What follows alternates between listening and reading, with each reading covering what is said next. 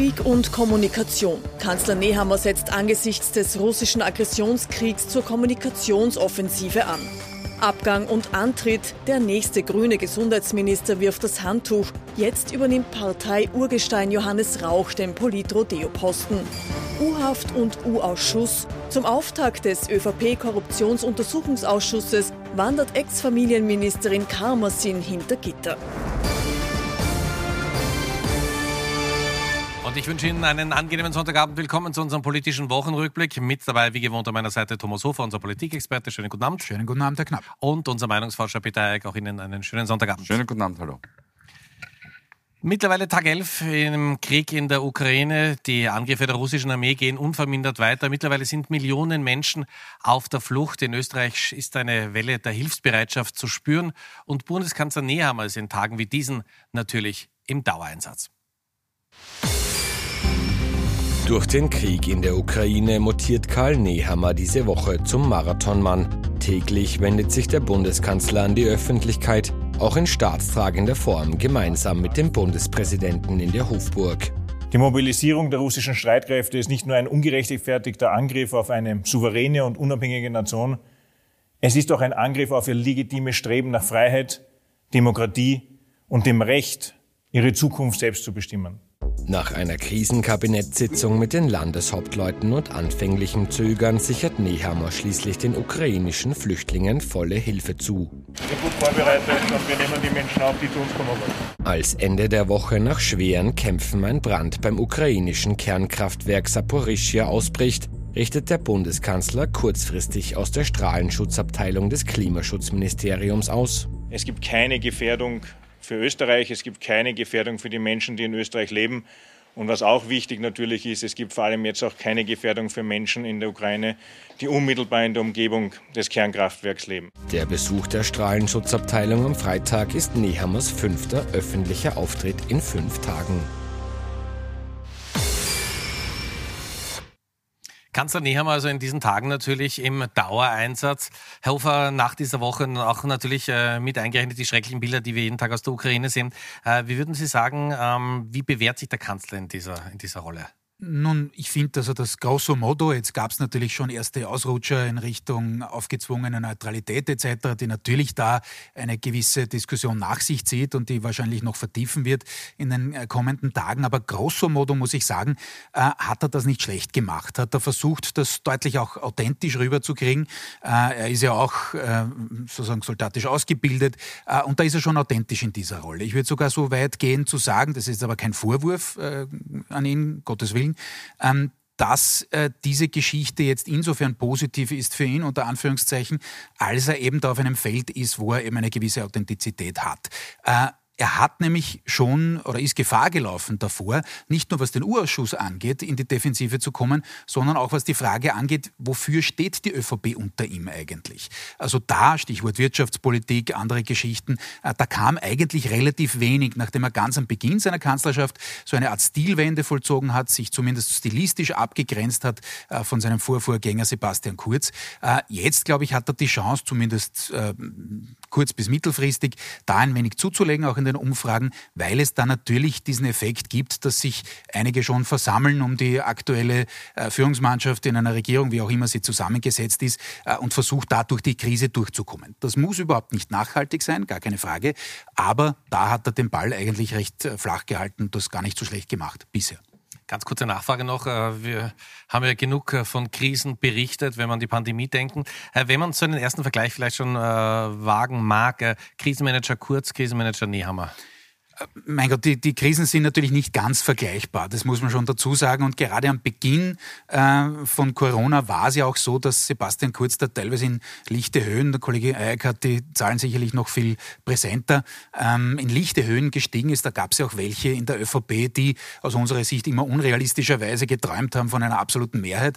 Das war immer äh, außerhalb jeder äh, realistischen Einschätzung aus meiner Sicht. Äh, aber man kann es nicht ganz vergleichen. Und natürlich kann man auch nicht sagen, okay, wie wäre wäre es jetzt, wenn Kurz noch an Bord wäre, weil da war ein bisschen was dazwischen. Und insofern ist das ganz schwer zu vergleichen. Also ich glaube nicht, dass es in diese lichten Höhen gehen wird, aber einen gewissen Bonus, zumindest zwischenzeitlich, kann er sich vielleicht äh, erarbeiten, ähm, wird man sehen. Wie gesagt, es gibt noch nicht wirklich die, die, die Daten, ist auch noch zu, zu äh, frisch her, die ganze Geschichte natürlich, aber ähm, ich, ich glaube, das liegt einfach anders. Also äh, das Virus, ja, keine Frage, hat uns jetzt die zwei Jahre beschäftigt, Endenie, äh, das ist schon so, aber das ist natürlich schon noch mal eine andere Dimension mit anderen Gefährdungs- äh, und Sicherheitsrisiken natürlich. Schauen wir gleich zu den Daten und äh, zu Peter Heik. Schönen Sonntagabend nochmal recht herzlich willkommen. Sie haben eine ganze Menge mitgebracht äh, an aktuellen Daten. Wie schaut es denn aus, wie ist die Stimmung der Österreicherinnen und Österreicher, was äh, den Krieg in der Ukraine betrifft und wo gibt es da die größten Ängste? Naja, also die, die größten Ängste, das haben wir viele Kollegen vom Profil abgefragt, äh, liegen eigentlich in der ähm, Ankündigung Putins, nämlich ähm, Nuklearwaffen einzusetzen. Wir sehen das dann im Insert. Ähm, 38 Prozent haben Angst, dass äh, Atomwaffen zum Einsatz kommen. Das ist eigentlich aus Sicht von Expertinnen und Experten, also Militärexperten und Expertinnen, tatsächlich die, die wahrscheinlich unrealistischste Variante. Ähm, aber es erzeugt natürlich ähm, ein, eine, eine große Sorge und das zeigt auch, wie Putin ähm, ähm, agiert und wie er weiß, dass möglicherweise der Westen auch tickt. Und dementsprechend hat er das natürlich ins Spiel gebracht. Man muss aber dazu sagen, es gibt ein vierstufiges Eskalationsszenario und Putin hat mit dieser Ankündigung von 0 auf 1 einmal gestellt und nicht gleich auf 4. Ähm, der zweite Punkt ist, ähm, dass die, die Menschen Sorge haben, dass sich der Krieg nach Europa ausweitet. No, das ist möglicherweise schon realistischer, leider Gottes. Und es kommen dann erst hinten nach äh, Themen wie Wirtschaftskrise, ähm, wie steigende Gaspreise etc. Das heißt, derzeit fokussieren die Österreicherinnen und Österreicher auf die, das, auf die Kriegsszenarien und weniger auf tatsächlich aktuelle Folgen in Österreich. Das ist eine schon eine Nachfrage, weil das wirkt eigentlich wahnsinnig optimistisch, wenn nur 14 Prozent vor wirtschaftlichen Folgen Angst hätten. Ja. Oder ist es einfach, ähm, weil es noch nicht da ist? Weil, weil, weil, weil, weil, es so noch nicht absehbar ist, weil es auch heißt, naja, dass die einzigen Probleme, die wir bekommen können, sind eben die, die Gaslieferungen. Ähm, da denken möglicherweise die Menschen auch daran, na gut, dann schränken wir uns halt auch ein bisschen ein. Abgesehen davon, die kalte Jahreszeit ist jetzt dann langsam vorüber. Also man verschiebt es auch ein bisschen in, in die Zukunft. Ähm, also derzeit ist das noch nicht die große Sorge. So kommen wir zu einem ganz heißen politischen Eisen, nämlich zur Neutralität. Da haben Sie auch die, abgefragt, wie ja, die Stimmung der Österreicher und Österreicher ist. Das ist ja. relativ klar. Es war schon immer klar, ja. aber jetzt ist es noch klarer. Klar, in, in solchen Krisenzeiten, ähm, 78 Prozent sprechen sich dafür aus oder sagen, dass die Neutralität in Zeiten wie diesen ähm, absolut ihre Berechtigung hat.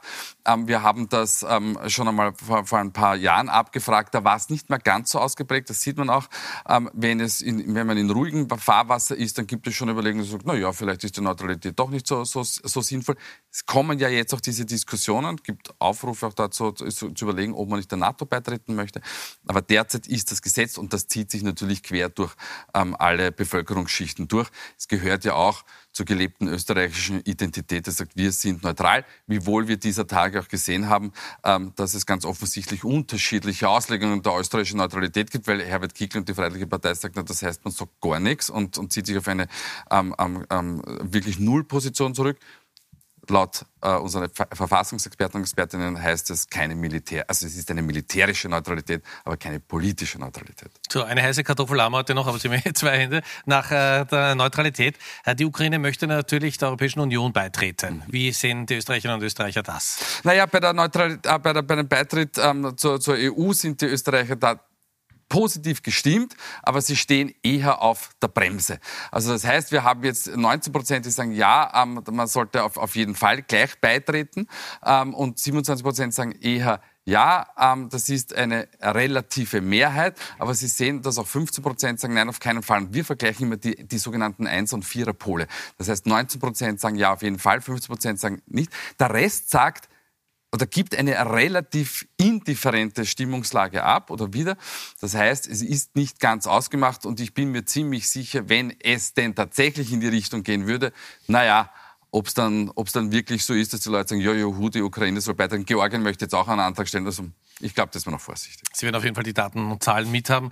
Soweit unser erster Diskussionspunkt, äh, der Krieg in der Ukraine. Ich fürchte, dass wir nächste Woche wieder drüber sprechen werden. Kommen wir in die heimische Innenpolitik. Da hat sich in dieser Menge, in dieser Woche ja auch eine ganze Menge getan. Ja, wir haben wieder einen neuen Gesundheitsminister. Gerade mal elf Monate hat Wolfgang Mückstein durchgehalten. In dieser Woche ist er zurückgetreten. Beim Antritt übernimmt Wolfgang Mückstein im April 2021 in Sportschuhen den Job von Rudolf Anschober. Beim Abschied zählt allerdings auch eine kugelsichere Weste zu seiner Arbeitskleidung. Denn ständige Bedrohungen und Polizeischutz rund um die Uhr bestimmen in der aufgeheizten Corona-Stimmung seinen Alltag. Und das ist dem Familienvater zu viel. Das will man nicht lange und das hält man nicht lange aus. Damit ist für mich heute der Tag gekommen, an dem ich mein Amt als Gesundheits- und Sozialminister zurücklege. Der praktizierende Arzt galt seit Beginn als Quereinsteiger ohne viel politische Erfahrung. Sein Nachfolger ist quasi genau das Gegenteil. Der Vordelberger Johannes Rauch ist seit über 20 Jahren in der Landespolitik tätig, seit 2014 als Landesrat. Das Gesundheits-Know-how fehlt ihm aber noch. Wir sind in einer sehr, sehr schwierigen Situation äh, insgesamt und da kann ich nicht sagen, ich bleibe in meinem kleinen Vorarlberg, wo die Welt überschaubar ist, sondern jetzt gilt es einfach auch, Verantwortung zu übernehmen. Die ÖVP kennt Rauch bestens aus der schwarz-grünen Landesregierung, aber er war auch Teil des grünen Teams, als die türkis-grüne Bundesregierung verhandelt wurde. Ich kenne die ÖVP, ich habe im Land mitregiert, ich weiß, äh, was das auch bedeutet, mit allen Schwierigkeiten. Äh, am Ende des Tages meine ich, dass es oft notwendig ist, Kompromisse zu finden. Privat hat Rauch beste Verbindungen zur SPÖ. Seit Ende Dezember ist er mit der Chefin der SPÖ Vordelberg verheiratet. Laut Medien ist der Wechsel nach Wien jedenfalls ein Freundschaftsdienst für Werner Kogler, denn eigentlich wollte der 62-jährige Rauch in Vordelberg bleiben und bald in Politpension gehen. Herr Hofer, wir werden natürlich über den neuen auch hier reden in der Sendung. Jetzt reden wir nochmal über den alten Gesundheitsminister. Mhm. Wenn man denkt, wie viel Aufmerksamkeit er bekommen hat, weil er damals Turnschuhe anhatte bei der Angelobung. Man muss sagen, aber ich fürchte, das wird übrig bleiben, oder? Äh, nein, das glaube ich nicht, dass jetzt nur die Turnschuhe übrig bleiben, äh, sondern es wird natürlich übrig bleiben, dass er dieser Aufgabe nicht gewachsen war. Und jetzt gehe ich noch kurz mal äh, auf seine Rücktrittsrede ein. Damit rede ich nicht klein, was diese Bedrohungsgeschichten angeht. Das ist wirklich furchtbar. Äh, das ist schon klar, dass einem das zusetzt. Das setzt anderen auch zu. Aber natürlich ist auch Teil der Wahrheit, also da würde ich ihm nicht widersprechen bei dem einen, aber es ist auch Teil der Wahrheit, dass ein eklatanter Schwachpunkt beim, bei den Grünen im Regierungsteam war. Das hat man dann selber auch irgendwie irgendwann gesehen bei den Grünen. Äh, er ist da einfach nicht in die Vorlage gekommen. Und jetzt drehe ich mal das Rad der Zeit ein bisschen zurück zum Beginn dieser Koalition, Türkis-Grün. Da waren von, von grüner Seite zwei Aktivposten in der Regierung geplant, nämlich das Klimaministerium, das ist es mittlerweile. Also Frau Gewessler macht da ordentlich Druck, hat auch ein bisschen was auf der Habenseite jetzt aus grüner Sicht äh, vorzuweisen mittlerweile. Ähm, das zweite war das Sozialministerium. Denn eigentlich ist es das Sozialministerium und immer hat man geglaubt, na, das Gesundheits, die Gesundheitsagenten sind so ein lästiges Anhängsel. Das hat sich dann mit der Pandemie relativ rasch umgedreht. Aber natürlich kommt jetzt dann wieder eine Zeit, Stichwort Sozialhilfe, Teuerung, da kommt das sehr wohl rein. Die ganzen steigenden nicht nur Gaspreise, sondern in, insgesamt die, die Lebenshaltungskosten. Ähm, es kommt rein das Thema Pflege, es kommen viele andere Geschichten rein, wo sich die Grünen nicht nur gegenüber der ÖVP abgrenzen werden in der Regierung. Das werden sicherlich auch hart harte Diskussionen jetzt dann ab Frühjahr werden, sondern auch gegenüber der SPÖ. Warum? Da geht es im Hintergrund natürlich schon um die Aufstellung für die nächste Nationalratswahl, wann auch immer die sein wird, und um den Kampf um diese Zielgruppen. Und da ist natürlich ein Profi wie der Herr Rauch, auch wenn er von Gesundheitsagenten relativ wenig Ahnung hat, das stimmt schon, ähm, der deutlich verlässlichere Spieler unter Anführungszeichen auf dem politischen Parkett, als das je ein Wolfgang Mückstein hätte sein können. Aber wie sehr kann sich ein politischer Profi, der Raucher ohne Zweifel ist, um diese wichtigen Themen für die Grünen kümmern, weil er ja, also die Pandemie ist erstens noch nicht zu Ende und zweitens die Impfpflicht ist ja auch noch irgendwie mit dabei im Rucksack. Naja, gut, also ähm, ich gehe mal davon aus, dass man das dem Herrn Rauch gesagt hat, beziehungsweise dass er es weiß, auf was er sich da einlässt. Das sind halt die Themen, die er jetzt anzugehen hat. Ich ähm, hätte jetzt die Möglichkeit genützt, einen Vorstoß zu machen, ähm, diese beiden Ressorts schlicht und ergreifend zu trennen. Weißt, da hätte man, hätte man den, also die, Soziales und Gesundheit. Soziales und Gesundheit, richtig. Da hätte man natürlich einiges noch machen müssen. Ähm, ähm, man, man, schreckt immer zurück vom Boulevard, wenn man sagt, na, die, die Regierung klein halten. In Wirklichkeit ist das neppig, wenn da jetzt ein zweiter Minister oder von mir Staatssekretär ist. Das wäre nicht so tragisch, aber ich halte das tatsächlich für eine menschenfressende ähm, Ministeriumsorganisation. Das, das, das Produkt wirklich zu erheben auf gut Wienerisch ist eine, eine Herkulesaufgabe. Und es ist ja nicht so, dass das Sozialressort wahnsinnig klein ist. Jetzt gibt es wieder, jetzt gibt es wieder ähm Aufrufe, dass man das ja nicht trennen darf, weil das Gesundheitsressort ist ja auch ein soziales Thema. Ja, eh. Aber es ist nun mal eine Pandemie. Sie ist noch nicht vorbei. Sie wird im Herbst auf die eine oder andere Art und Weise wieder zurückkommen. Und dann wird man sehen, wie sich der, der Herr Rauch positioniert. Grundsätzlich ist er sicher auf Basis seiner Erfahrung, auf, aufgrund dessen, dass er natürlich auch über gute Beziehungen in alle Parteien verfügt, wie wir jetzt gesehen haben, äh, möglicherweise der richtige Mann an der richtigen Stelle. Haben wir aber schon öfter gesagt. Also warten wir es ab. Ganz kurze Abschlussfrage noch, wenn man den Gedanken vom äh, Kollegen Hayek mhm. weiterspinnt, ja. Aber Mückstein hat sich ja, auch wenn er sich nur um die Gesundheitsagenten unter Anführungszeichen hätte weiter kümmern sollen, ja auch nicht als Krisenmanager etabliert. Nein, also er hätte es auf keinen Fall sein können. Ich bin beim Kollegen Hayek. Rein sachlich betrachtet stimmt das absolut. Das sind zwei Ressorts, die derzeit mehr als ein, ein, ein, ein äh, ich hätte bald gesagt 40-Stunden-Job, das ist natürlich viel mehr, äh, sind. Das ist gar keine Herkules Frage. Aufgabe, glaube ich. Äh, Herkules Aufgabe, so ist es. Ähm, aber natürlich spricht da die politische Logik äh, dagegen. Und das macht das jetzt nicht kleiner vom Sachlichen her, denn da müssten Sie erstens hergehen und sagen, äh, liebe Bevölkerung, wir machen jetzt mehr Regierungsmitglieder. Das wäre im Boulevard schon nicht durchgegangen. Und dann ist die Frage, na, wer bekommt denn das Ressort in im Kräfteverhältnis zwischen ÖVP und Grünen. Und da scheitern sie natürlich nach fünf Metern in Wahrheit. Auch wenn das noch einmal sachlich zehnmal richtig gewesen wäre, äh, ist es einfach so. Und insofern ist es ein schönes Beispiel, wo die politische Logik die sachliche Logik einfach übertrumpft. Äh, deswegen ist das nicht passiert. Kommen wir zu einer anderen innenpolitischen Logik. Für die ÖVP rennt momentan überhaupt nicht. In dieser Woche hat der Untersuchungsausschuss begonnen. Karl Nehammer, der Kanzler, gleich als erster vorgeladen beim Untersuchungsausschuss. Und dann wird auch noch die ehemalige ÖVP-Familienministerin verhaftet.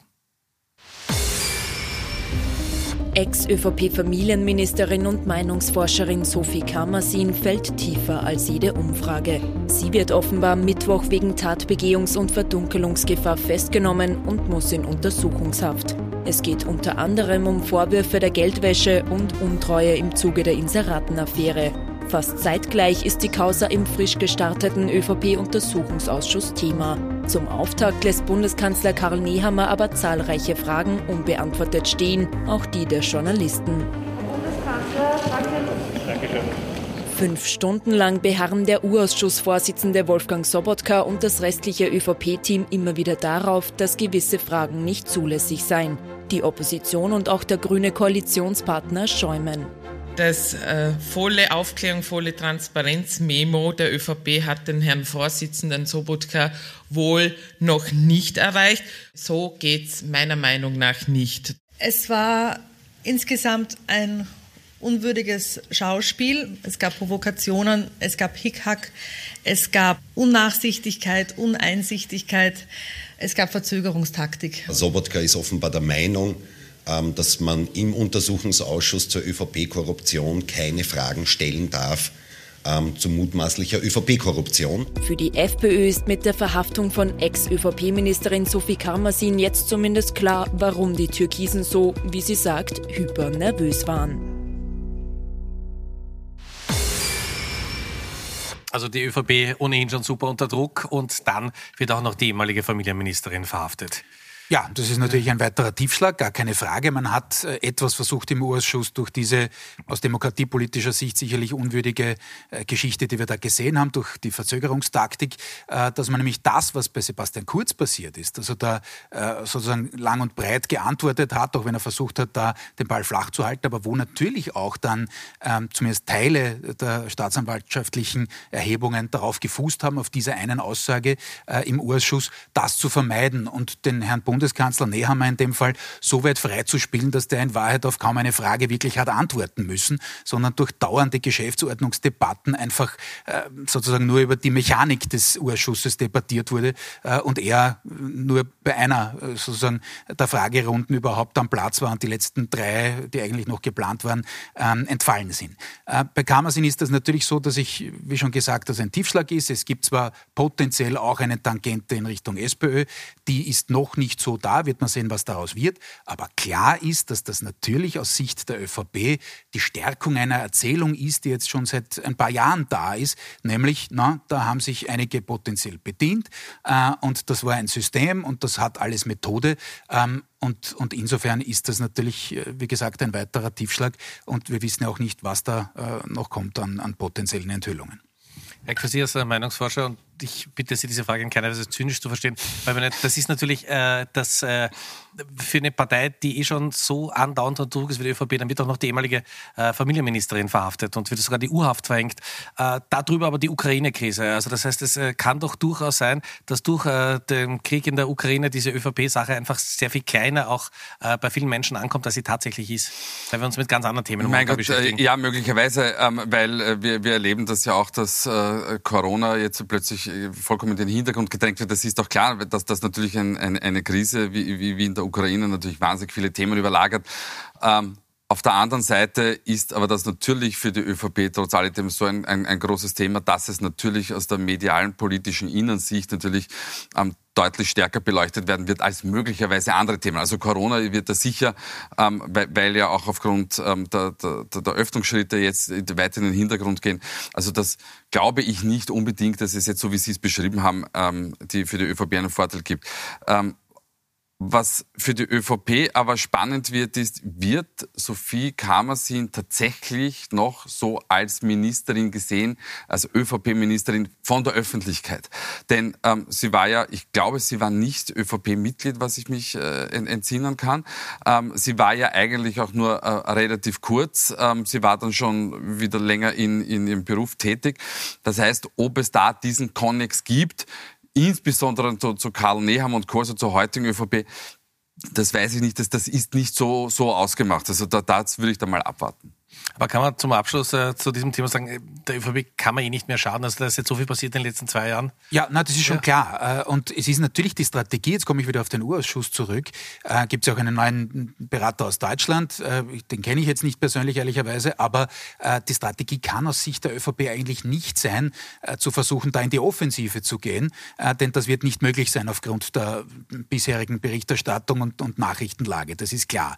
Was man allenfalls äh, versuchen wird, und da gibt es erste Anzeichen natürlich dafür, erste Debatten, ist andere mit reinzuziehen. Also insofern ist äh, die Taktik, die damals die äh, Freiheitliche Partei nach Ibiza angewendet hat und im vergangenen Urschuss angewendet hat, ähm, durchaus vielleicht ein bisschen ein Vorbild für die ÖVP. Ob es gelingt, ob das aufgeht, am Ende, das ist eine zweite Geschichte. Natürlich gibt es immer diesen Effekt, dass man sagt, naja, das sind ja alle gleich irgendwie. Äh, aber die Frage ist, ob man eben da diese Skandalgeschichten oder jedenfalls potenziellen Skandalgeschichten, man muss ja aufpassen, äh, in Richtung der rechtlichen Implikationen natürlich, äh, dass man die ausdehnt eben auch auf, auf andere Parteien.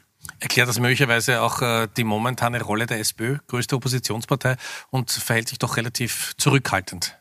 Möchte formulieren.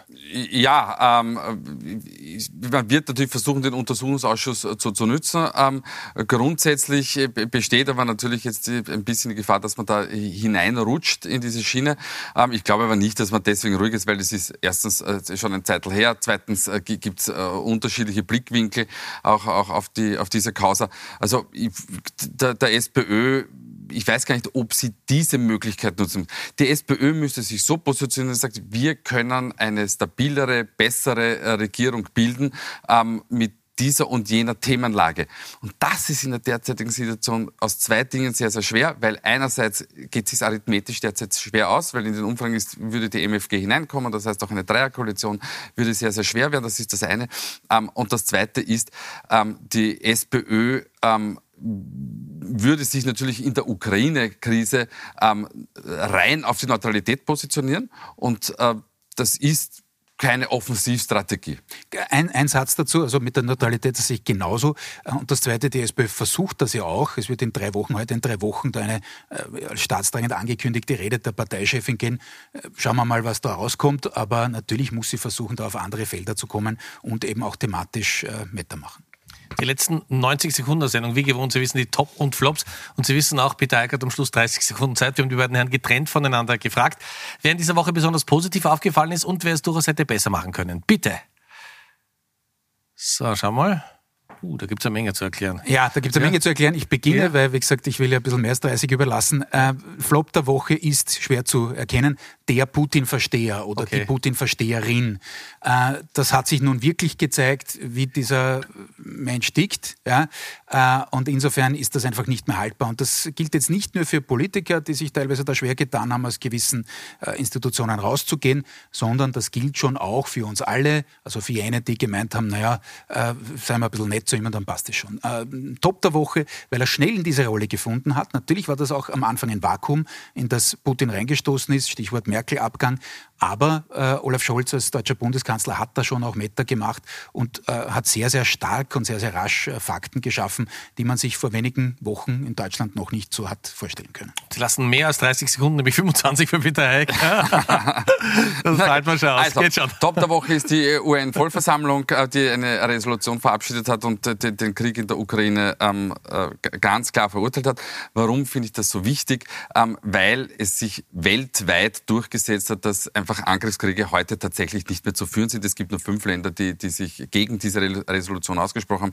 Und auch China hat sich da sehr, sehr zurückgehalten. Also man sieht, es hat sich da e, e, etwas getan.